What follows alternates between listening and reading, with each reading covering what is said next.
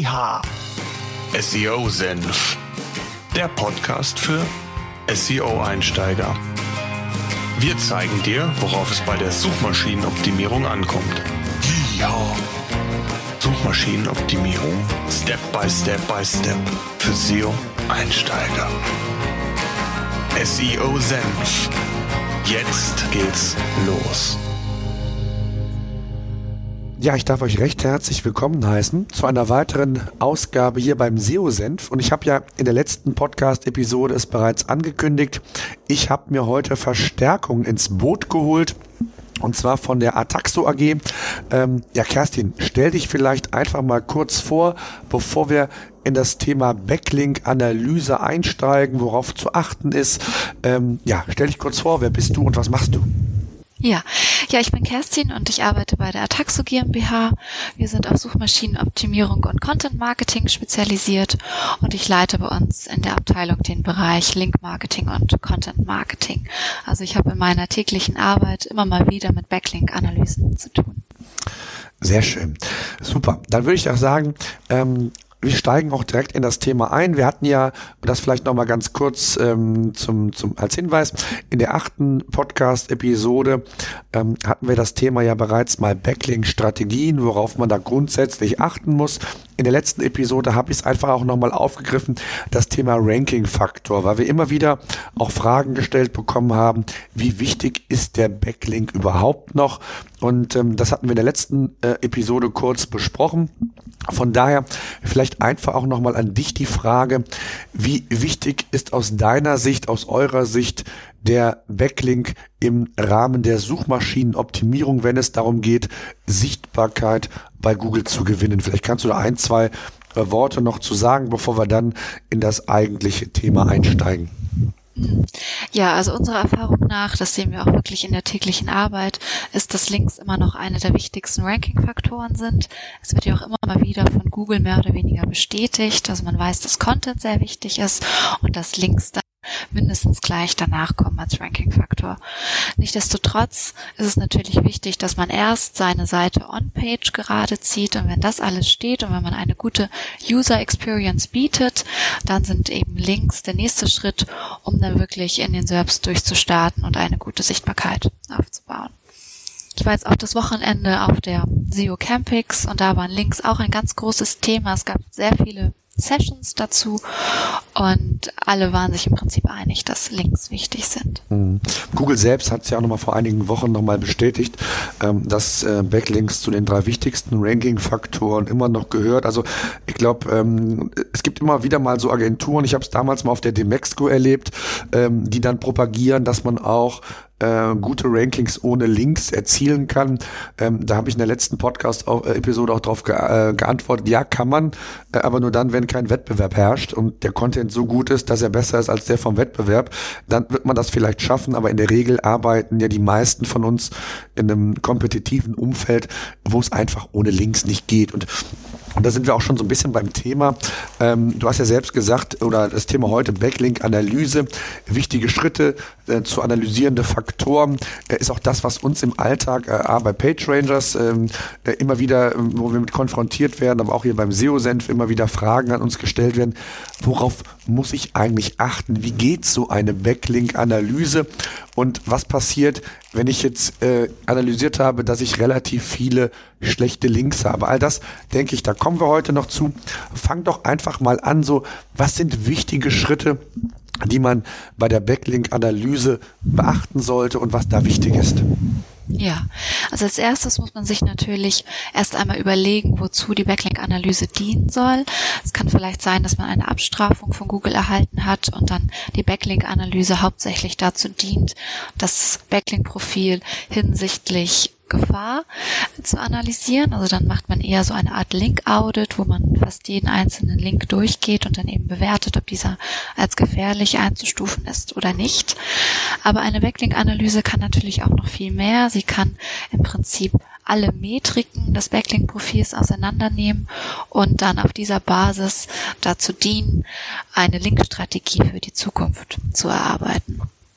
Also wir machen das immer so, dass wir in einer Backlink-Analyse, wenn es keinen besonderen Case gibt wie eine Abstrafung, dass wir dann beide Bereiche mit verbinden und eben alles auch noch ähm, auf den Wettbewerb beziehen. Ja, also wo geht ihr da genau vor? Also wie geht ihr genau ja. vor? Wie unterscheidet ihr, ich sage jetzt mal ganz äh, äh, plakativ, einen guten von einem schlechten Backlink? Hm. Also ein guter Link ist ähm, ohne Zweifel ein Link, der einen Traffic bringt. Also das wäre natürlich auch ein Faktor, den man sich angucken kann. Aber in einer Backlink-Analyse geht es hauptsächlich darum, beispielsweise die, die Linktexte zu analysieren, dass man eben schaut, dass man nicht zu viele Links hat mit einem harten Money-Keyword-Anchor-Text. Dann darf ein Link nicht von einer abgestraften Seite kommen. Also da kann man sich den Sichtbarkeitsverlauf angucken. Früher war das noch ein bisschen einfacher mit dem PageRank. Da konnte man einfach sehen, ähm, wenn eine Seite auf Null zurückgestuft wurde, dann hatte sie wahrscheinlich eine Abstrafung. Jetzt muss man sich da den Sichtbarkeitsverlauf anschauen. Man kann sich dann so Ratios angucken, wie beispielsweise die Anzahl an eingehenden Links in Verbindung oder in Relation gesetzt zu der Anzahl an ausgehenden Links, um dann eben auch ein Gefühl dafür zu bekommen, ob eine Seite massiv Links verkauft.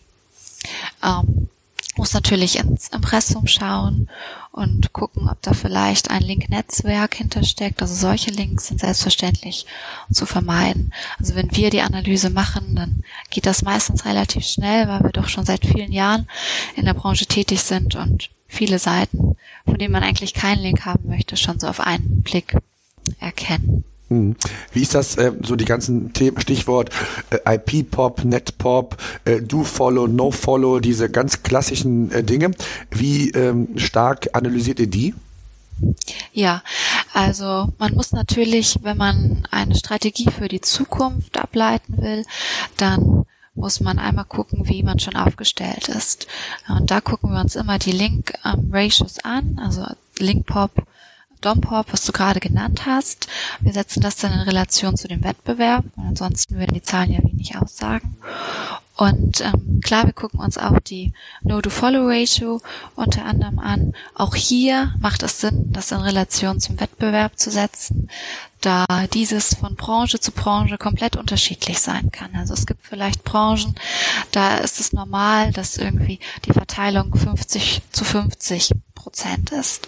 Aber es gibt andere Branchen, das eher so 80 Prozent Do-Follow-Links normal und nur 20 Prozent No-Follow-Links.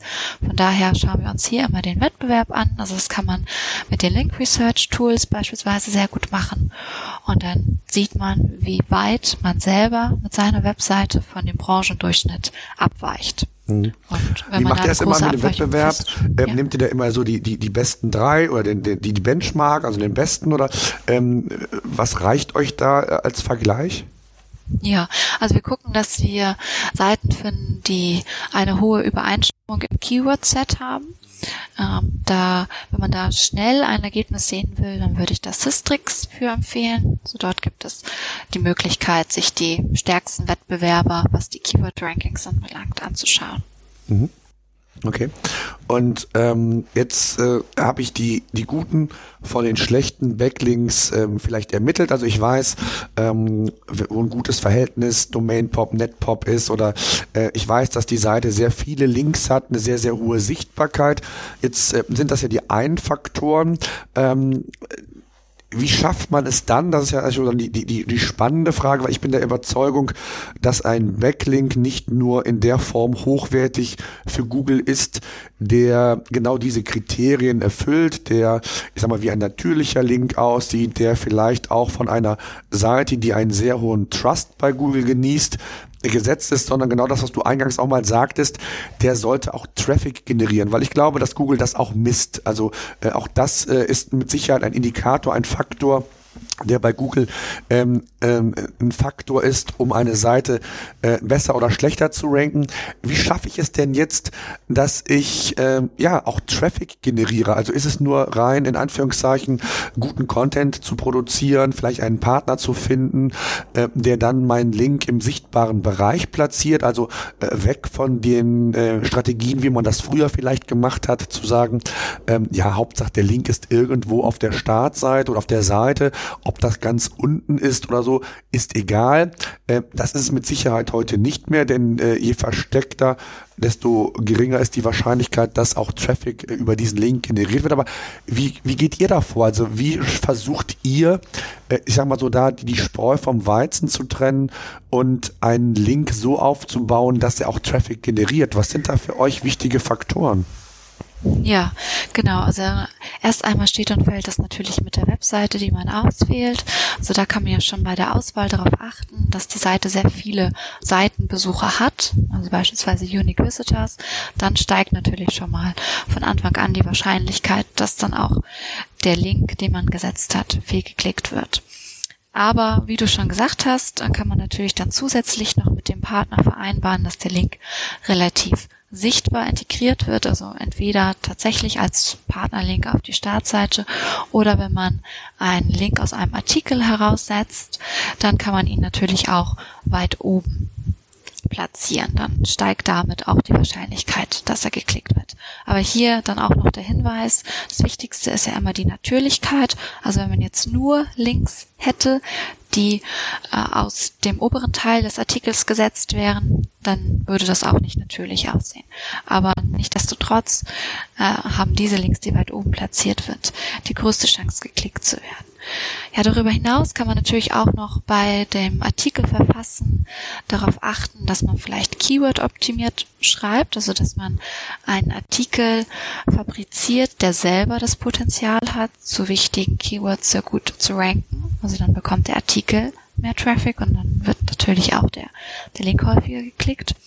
Oder man schaltet vielleicht zusätzlich noch Werbung oder sorgt durch andere Online-Marketing-Maßnahmen dafür, dass dieser Artikel und somit auch der Link Verbreitung findet. Also da kann man ganz klassisch natürlich den Artikel über Social Media teilen oder noch zusätzlich Native Ads, Native Advertorials oder so drauf buchen, wenn man das möchte. Und wie erfolgreich das ist, das sieht man dann natürlich ganz einfach über Google Analytics. Mhm. Wie macht ihr das? Ähm gerade weil du sagst, äh, Google Analytics als Stichwort, ähm, was sind so für euch dann KPIs neben der Sichtbarkeit als solches? wie ihr das messt, also wie geht ihr davor?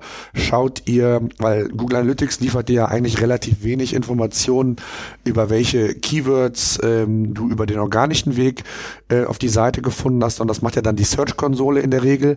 Ähm, was sind so für euch wichtige Parameter, also ich nehme an die Search-Konsole, Google Analytics, ähm, wo messt ihr genau diese, diese KPIs dann? Genau, also über die beiden Plattformen, die du schon genannt hast. Also da muss man sich natürlich dann auch immer auf die Daten verlassen, die der potenzielle Kooperationspartner schickt. Ein bisschen sicherer kann man sich dann sein, wenn man einen Screenshot verlangt. Also das funktioniert bei den meisten auch. Genau. Und im Nachhinein muss man das dann eben einfach tracken, wie viel Traffic da selber rüber tatsächlich gekommen ist. Über dann eben Google Analytics sieht man es dann ja in seinem eigenen Account. Ja, jetzt ist ja, ähm, früher war es ja relativ einfach, oder was ist, was ist früher? Ähm, gehen wir mal von dem, von dem, von dem äh, Aspekt aus, man hat jetzt die guten von den schlechten Links ähm, analysiert für sein eigenes Profil und man ist zu der Erkenntnis gekommen, dass man doch relativ viele schlechte Links hat, die einem ja äh, nicht gerade förderlich sind, wenn es um das Thema Sichtbarkeit geht. Was sind jetzt Maßnahmen, die ich ergreifen kann als Seitenbetreiber, damit ich genau die analysierten schlechten Links ähm, vielleicht aus meinem Portfolio entwerten kann, äh, beziehungsweise dass die gar keinen Einfluss mehr haben ähm, auf meine interne, ich sag mal, auf meinen internen PageRank, was Google halt anstrebt? Ja, also erst einmal muss man dann bei der Bewertung der Links sehr vorsichtig sein. Also nicht, dass man vielleicht sich von einem Backlink trennt, der doch irgendwie Relevanz hat für das Ranking. Ähm, aber wenn man sich ganz sicher ist, dass ein Link einem auf jeden Fall nichts nützt, sondern eher schadet, dann sollte man selbstverständlich versuchen, den wieder zu löschen funktioniert nicht immer, aber man kann in jedem Fall versuchen, den Webseitenbetreiber, der den Link gesetzt hat, ähm, zu fragen, ob er den Link wieder löschen kann. Wenn das nicht funktioniert, weil er vielleicht nicht antwortet, nicht erreichbar ist oder vielleicht die Webseite mittlerweile den Besitzer gewechselt hat, dann hat man immer noch die Möglichkeit, den Link zu disavowen. Also das würden wir dann auch tatsächlich empfehlen. Da haben wir diverse Case Studies, wo das sehr gut funktioniert hat. man kann auch so vorgehen, dass man das Step by Step macht, dass man beispielsweise das auch auf Keyword-Ebene betreibt. Also wenn man feststellt, dass man für ein bestimmtes Keyword einfach nicht weiterkommt. Also man ist seit Monaten immer auf derselben Stelle, irgendwie auf Position 70 oder so. Dann wäre es vielleicht sinnvoll, sich dann zu diesem Keyword die harten Linktexte rauszusuchen, also alle Domains, alle Artikel zu identifizieren, wo mit diesem Keyword verlinkt wird, sich das genau anzuschauen und dann da wirklich die Anzahl zu reduzieren an schlechten Links und dann hat das meistens auch einen sehr guten Effekt schon. Mhm. Jetzt sagtest du ja, man muss da sehr vorsichtig sein. Äh, man hat schon mal den Eindruck, dass äh, vielleicht so gewisse Parameter äh, von einem Backlink äh, nicht so sind, wie man sich das vielleicht vorstellt, beziehungsweise auch im Vergleich zu anderen Links im eigenen Link-Portfolio, aber auch beziehungsweise im Vergleich zum Wettbewerb. Ähm, wie exakt analyse kann ich überhaupt als als Seitenbetreiber so eine Analyse machen, wenn ich nicht die das Know-how, die Expertise habe wie ihr oder andere? Was sind so Herangehensweisen. Also ich kann, genau wie du sagtest, ich kann das im Vergleich zum Wettbewerb mir anschauen, kann sehen, wie ist der, der Netpop, Domainpop und so weiter. Äh, ist die in einem, in einem guten Verhältnis, äh, Follow und No-Follow. Ähm, aber ich, ich kann mir auch noch vielleicht anschauen, ob die Seite äh, bei Google Analytics irgendwie Traffic zieht. Ähm, Gibt es weitere Parameter, wo ich wirklich analysieren kann, ob das ein guter oder schlechter Link dann tatsächlich ist und ob, äh, ob es dann wirklich sinnvoll ist, den zu disavowen, wie du gesagt hast, ähm, oder aber ähm, den, den Seitenbetreiber im, im, im, in dem Fall anzuschreiben und ihn zu bitten, den Link rauszunehmen. Gibt es da noch andere Tipps, die du vielleicht hast? Äh, ja, also natürlich den Linktext, den wir schon vorher genannt haben. Also der ist sehr, sehr wichtig. Dann eben so Qualitätsfaktoren äh, beziehungsweise Werte eines Links, wie beispielsweise der Trust Flow oder Citation Flow einer Seite ist da interessant. Oder man guckt sich einfach generell an, wie linkschleudrig die Seite ist. Also diese ähm, Ratio von ausgehenden zu eingehenden Links zum Beispiel. Oder man guckt sich einfach die letzten zehn Artikel auf einer Seite an, um zu schauen, wie viele offensichtlich gekaufte Links da drin sind, guckt ins Impressum. Man versucht herauszufinden, ob da jemand hintersteckt, der vielleicht ein Link-Netzwerk betreibt, vielleicht sogar in der SEO-Branche arbeitet oder so. Und dann hat man da eigentlich schon eine ziemlich gute Sicherheit, also neben natürlich den Qualitäts- und Traffic-Werten, ähm, um einzuschätzen, ob der Link einem etwas bringt oder eher schadet. Mhm. Lass uns vielleicht noch mal so ein bisschen auf die verschiedenen Linkarten zu sprechen kommen.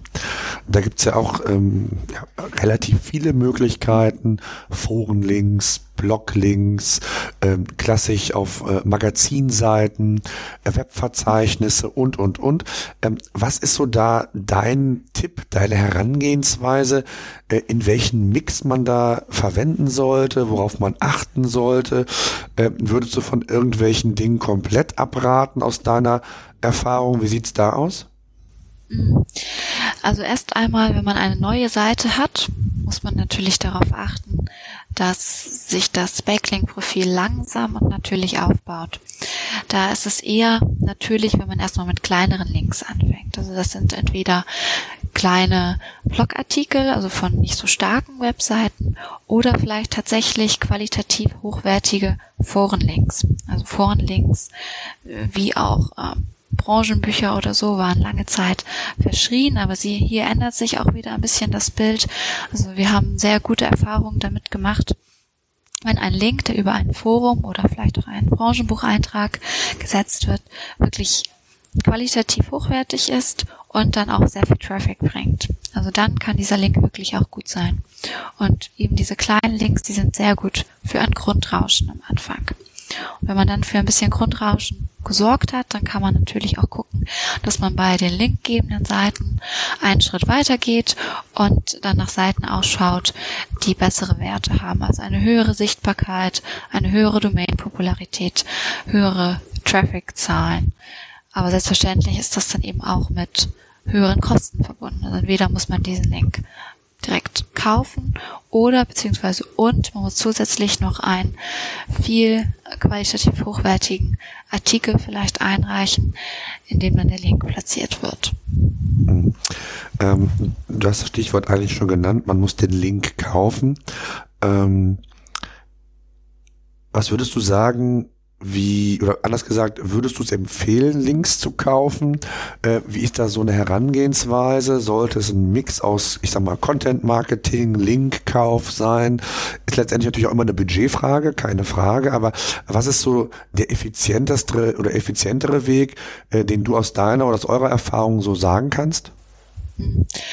Also ich denke, der wirklich effizienteste Weg für ein Unternehmen im, im Ganzen ist, wenn ganzheitliche Online-Marketing-Kampagnen gefahren werden. Also wenn wirklich die Social-Media-Abteilung mit der SEO-Abteilung und PR-Abteilung zusammenarbeitet und alle gemeinsam sich eine Strategie oder ein Projekt überlegen, was wirklich das Potenzial hat, viral zu gehen. Also dann kann man die vorhandenen Ressourcen bestmöglich nutzen und auch das Bestmögliche rausholen. In der Praxis ist es allerdings so, dass Abteilungen häufig voneinander getrennt arbeiten und auch ihre eigenen Budgets haben und dann wirklich bei einer Kampagne nur das alleinige Ziel ist, Links aufzubauen. Und hier kommt es dann darauf an, in welcher Branche man tätig ist. Also wenn man in einer sehr stark umkämpften Branche tätig ist, wie beispielsweise der Finanzbranche, dann bekommt man oder muss man jeden Monat hunderte von neuen Links bekommen. Ansonsten ist man abgeschnitten. Ansonsten kommt man nicht mehr mit mit der Konkurrenz. Und alle Finanzunternehmen, die weit oben stehen, beispielsweise auch im Kreditbereich, die kaufen wirklich massiv Links ein. Und dann muss man das selber auch machen. So viele ungekaufte Links kommen einfach nicht automatisch. Wenn man aber hingehend in einer in einer Nische vielleicht tätig ist, wo nicht dieser starke Wettbewerb ist, dann kann man auch versuchen, da langsam ranzugehen und über ähm, Content-Marketing-Maßnahmen Links zu generieren. Aber da muss man sich einfach auch vor Augen halten, dass das wenig effektiv ist. Ähm, am Ende werden einfach generell wenig Links dabei rumkommen. Man bedient dann aber auch noch andere Online-Marketing-Ziele, wie beispielsweise Reichweite oder Brand Awareness damit. Also wenn man einen Link von einem Blog oder einem Magazin haben will, dann führt das meistens nur über den Linkkauf, da eben auch alle Publisher gelernt haben, dass sie äh, damit ganz gut Geld verdienen können. Mhm. Jetzt ähm, hast du, glaube ich, einen ganz wichtigen Aspekt gesagt, ähm, das Thema Linkkauf. Ähm, jetzt gibt es ja da auch sehr viele schwarze Schafe, die einem, ich, ich sehe das selbst ähm, bei dem einen oder anderen Unternehmen, die dann sagen, ja, für, für 30, 40, 50 Euro im Monat äh, mache ich deinen SEO-Link-Kauf ähm, und, und äh, gebe dir da entsprechende Links, ohne irgendwie, ich sag mal, am Ende des Monats ein Reporting zu zeigen, sondern einfach irgendwie äh, dem Kunden zu suggerieren, wir kaufen dir Links. Ähm, wie kann man sich vor dem schützen? Also ähm, es ist ja letztendlich genau wie du sagtest, wichtig, dass die Links, die man einkauft, ähm, hochwertig sind, weil das ist ja genau das, was, was Google äh, mittlerweile nach Penguin verstanden hat, gute von schlechten Links zu unterscheiden und ähm, letztendlich darauf zu achten, A, auf den natürlichen Linkaufbau, aber B auch eben auf die Qualität. Ähm, wie kann ich denn jetzt als Seitenbetreiber ähm, Einfluss nehmen beziehungsweise bewerten, ob der Link, der gekauft wird, auch für mich tatsächlich der relevante ist? Oder muss ich mich da der Agentur quasi hingeben ähm, und ihr vertrauen? Ja, nee, also Kontrolle ist immer besser als Vertrauen. Also ich denke, man sollte vor allem am Anfang erstmal ganz klar mit der Agentur definieren, was da so die Anforderungen sind. Also man kann sich beispielsweise auch auf gewisse Kriterien, technische Kriterien einigen, dass man sagt, okay, der Link sollte aber mindestens eine Domain-Popularität von so und so haben oder mindestens eine Sichtbarkeit, keine Abstrafung, nur so und so viele ausgehende Links in Relation zu dieser Anzahl X von eingehenden Links zum Beispiel. Also dass man wirklich am Anfang die Kriterien richtig eng definiert, sodass der Handlungsspielraum schon mal gesetzt ist. Und dann am Ende wenn der Linkaufbau abgeschlossen ist, beispielsweise auf einer monatlichen Basis, dann sollte man auf jeden Fall ein transparentes Reporting verlangen. Also jeder, der Links aufbaut, hat das Recht am Ende zu sehen, wo ein Link gesetzt wurde, was für Metriken die Seite vielleicht hat, mit welchem Linktext, welcher Ziel-URL. Und dann hat man ja so auch immer noch die Möglichkeit, den Link sich selber anzuschauen, selber zu bewerten, ob das passt und dann eben entsprechend zu reagieren. Mhm. Jetzt ist es ja so, Du hast eben eingangs auch gesagt, äh, das Thema Forenlinks beispielsweise. Kann ein Forenlink äh, nach Definition von Google, sage ich mal, heutzutage noch hochwertig sein? In der Regel sind es ja oftmals, ich sag mal, No-Follow-Links, die ich bei Foren bekomme oder bei Blog-Kommentaren. Ähm, Gibt es aber dennoch aus deiner Sicht, oder sind Foren-Links, Blog-Links ähm, aus deiner Sicht durchaus Links, die man als hochwertig einstufen kann? Also ich denke, die große Masse sicherlich nicht. Also da muss man wirklich genau hingucken und man muss sich bei beiden ähm, Fällen, also sowohl bei Blog-Kommentarlinks als auch bei Forenlinks, wenn man sich dafür entscheidet, richtig viel Mühe geben und richtig genau gucken, ob das der richtige Platz ist für die Linkplatzierung. Bei Blog-Kommentaren bin ich so oder so ein bisschen kritisch, aber da habe ich auch schon das eine oder andere positive Beispiel gesehen, wo ich auch dem zugestimmt hätte, dass der Link durchaus Traffic bringt und genau an der Stelle angebracht ist und natürlich wirkt. Äh, Forenlinks, da halte ich, wenn das ein gut passendes äh, Portal, das halte ich immer noch recht viel von. Das würde ich aber gerade für Bereiche empfehlen, wo man sich in einer Nische oder mit einem wirklich eng Special Interest bewegt. Also wenn ich jetzt beispielsweise ein äh, Hersteller bin für Autoteile oder so, dann bietet sich vielleicht tatsächlich ein Auto- oder Tuning-Forum an. Also diese Community ist da sehr aktiv. Oder jetzt auch so für Hobbys wie Angeln. Also wenn man in so einem Bereich tätig ist und eine Community hat, die sich extremst austauscht, die immer wieder auf der Suche ist nach neuen Produkten und Anbietern, dann macht es durchaus Sinn, sich da in eine Diskussion einzuschalten und mal den einen oder anderen Anbieter vorzustellen. Und dann bringt der Link eben auch, auch Traffic und dann ja, ist da wirklich sehr, sehr viel wert. Hm. Jetzt äh, hast du ja eben eingangs auch gesagt, dass Content Marketing äh, sicherlich auch eine Möglichkeit ist, um, um, um Links natürlich aufzubauen. Ähm, Nebeneffekt hast du gesagt, Brand, Brand Awareness ähm, oder auch überhaupt das Thema Reputation ist ja äh, auch, auch da ein ganz äh, spezielles Thema. Wenn ich es schaffe, auf ähm, Fachmedien oder Fachblogs zu kommen mit meinem Produkt, da entsprechend so ja meine Expertise zu zeigen. Ähm, was sind da so Dinge, worauf man achten sollte im Rahmen des Content Marketings. Da spielen dann, äh, genau wie du sagtest, das Thema Anchor-Text, dass man den äh, korrekt auswählt. Man sollte also äh, in der Regel ja vermeiden, ähm, den Anchor-Text zu verwenden, mit dem man letztendlich bei Google ranken will, sondern das über andere Faktoren dann zu zeigen, Google, wo da die gewisse Relevanz ist. Ähm, aber was sind da so, so wichtige ähm, Faktoren, die man da vielleicht so ganz grob beachten sollte? Ja, Content Marketing ist ja noch viel, viel mehr als Link Building. Das ist im Prinzip eine kreative Form im Online-Marketing. Also wir verstehen darunter, dass man wirklich sehr, sehr guten Content erst einmal herstellt und auf der eigenen Webseite veröffentlicht. Das kann ein wirklich sehr umfangreicher Artikel sein oder eine ganze Themenwelt zu einem interessanten Thema. Das können E-Books sein, das können Infografiken sein, das können Videos sein. Also wirklich sehr verlinkungswürdige Inhalte. Wir haben dann gute Erfahrungen damit gemacht, wenn man dann Influencer relativ früh mit ins Boot dazu holt. Also dass man beispielsweise ein E-Book zusammen mit Bloggern erstellt. Dann hat man gleich potenzielle Multiplikatoren für später äh, bei dem Projekt mit eingebunden und diese werden dann hinterher auch über das Projekt berichten. Und dann hat man da schon mal so einen kleinen Start, mit dem man rechnen kann. Also diese Blogger verteilen. Äh, das Projekt.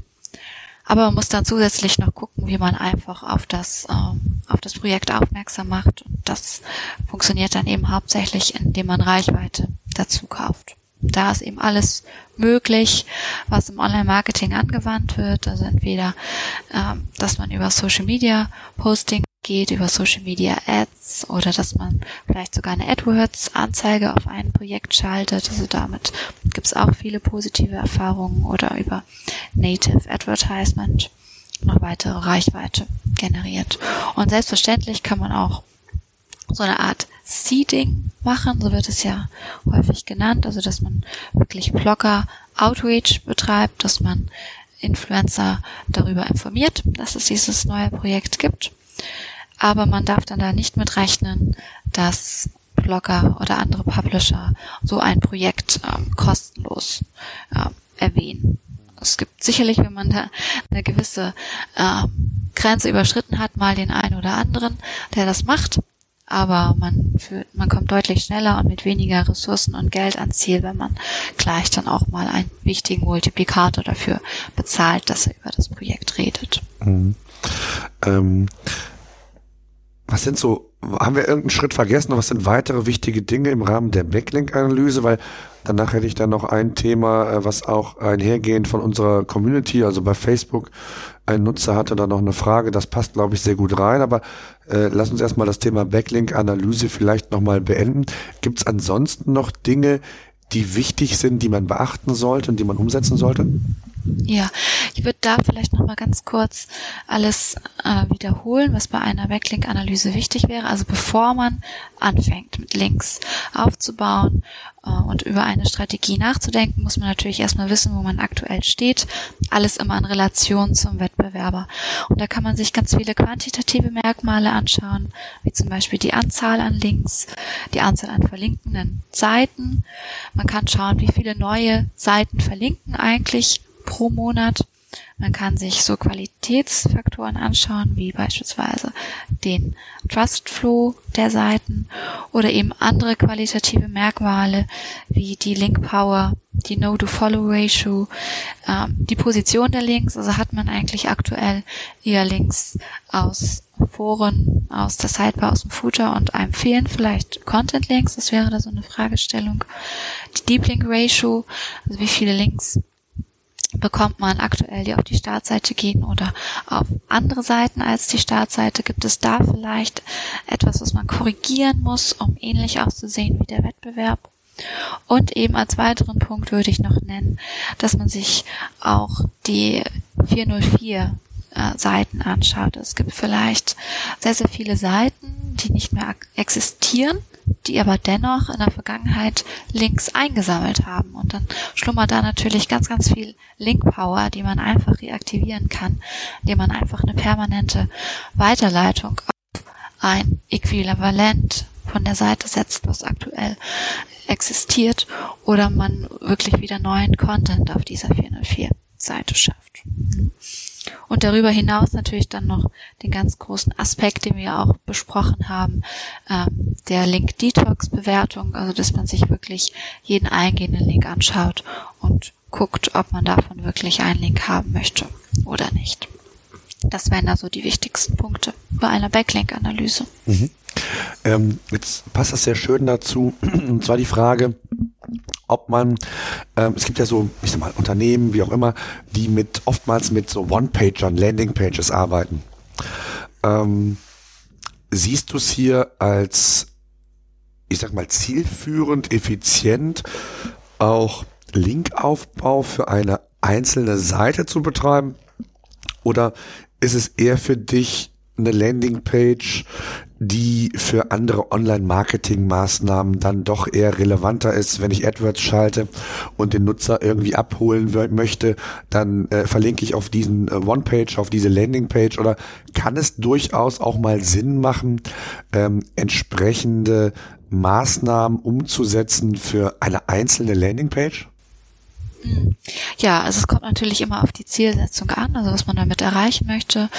Ähm, grundsätzlich ist ja immer die Frage, also reicht überhaupt ein One-Pager aus, um das ganze Unternehmen zu repräsentieren und alle Dienstleistungen, die angeboten werden, auch zu zeigen. Aber wenn man nur einen One-Pager hat, klar, da muss man natürlich Links darauf setzen und wenn man eine konkrete Landingpage für ein ganz konkretes Projekt hat, dann sollte man natürlich auch darauf Links setzen, wenn das gerade zu der Marketingstrategie passt und man dafür wichtige ähm, Rankings erzielen möchte. äh, sollte sich da der Fokus ändern, dann kann man immer auch noch über, über interne Verlinkung die Link Power weitergeben wenn man vielleicht so eine Landingpage eigentlich nur hat, um Links einzusammeln, weil man da vielleicht einen Ratgeberartikel mit vielen wichtigen Informationen hat, dann ist es absolut legitim, aber dann ist vielleicht so dieser Ratgeberartikel gar nicht mal so wichtig, sondern es sind eher die Kategorieseiten wichtig, dann kann man aber über diesen, äh, über die interne Verlinkung im Ratgeberartikel dann wichtige andere Landingpages auf der Seite stärken. Mhm. Okay. Ähm, ganz zum Schluss noch vielleicht eine Frage äh, als wie relevant erachtest du das Thema WDF, IDF, auch äh, gerade zum Thema Content Marketing, ähm, ich sag mal suchmaschinenkonforme Texte zu gestalten. Ähm, hast du da eine Meinung, wie, was, wie, wie du WDF, IDF siehst? Ja, also ich denke, es ist auf jeden Fall ein guter Ansatz. Ähm, es macht Sinn, sich grundsätzlich äh, den eigenen Text in Relation auch wieder zu dem Text der Konkurrenz anzuschauen. Das ist ein guter Ansatz. Ähm, allzu wissenschaftlich würde ich da allerdings nicht dran gehen. Also das Wichtigste ist ja wirklich, dass man für den Nutzer schreibt und Inhalte bietet, die ihm gefallen. Dann klappt es im Prinzip am Ende auch mit allen anderen Marketingzielen. Ja, super. Ich glaube, wir haben alles Wichtige zum Thema Backlink-Analyse besprochen. Und äh, wenn da Fragen sein sollten, stehst du bestimmt auch gerne im Nachgang noch zur Verfügung. Ähm, wir sind ja bei, bei Facebook aktiv oder auch bei uns in den Show Notes können das nutzen. Wir haben ja auch, und da möchte ich nochmal darauf hinweisen, einen Audioservice für unsere Zuhörer. Das heißt, ihr könnt unter seosenf.de slash eure-seo-fragen auch per Knopfdruck uns ähm, 90 Sekunden lang eure Fragen stellen. Dann gehen wir da sicherlich auch nochmal in einer der nächsten Podcast-Episoden drauf ein oder Kerstin wird auch mit Sicherheit da äh, entsprechend ähm, nochmal zur Verfügung stehen und Antworten äh, für haben. Von daher danke ich dir erstmal äh, hierfür das Thema. Wir werden ja in der nächsten Woche auch noch ein weiteres Thema mit dir haben, das Thema Blogger Relation. Da einfach schon mal der Hinweis drauf, was ebenfalls sehr spannend ist, nicht nur was das Thema Linkaufbau angeht. Wir haben es ja heute auch in der, in der heutigen Podcast-Episode schon mal so ein bisschen thematisiert, sondern hier sind auch natürlich andere Aspekte, die eine Rolle spielen. Da könnt ihr also schon drauf gespannt sein. Ich danke dir bis hierhin und ja, wünsche alles Gute. Bis demnächst. Danke auch. Tschüss.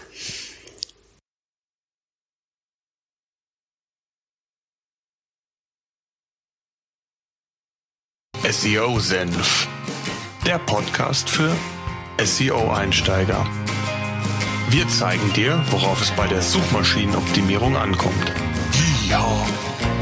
Suchmaschinenoptimierung Step by Step by Step für SEO-Einsteiger. SEO Senf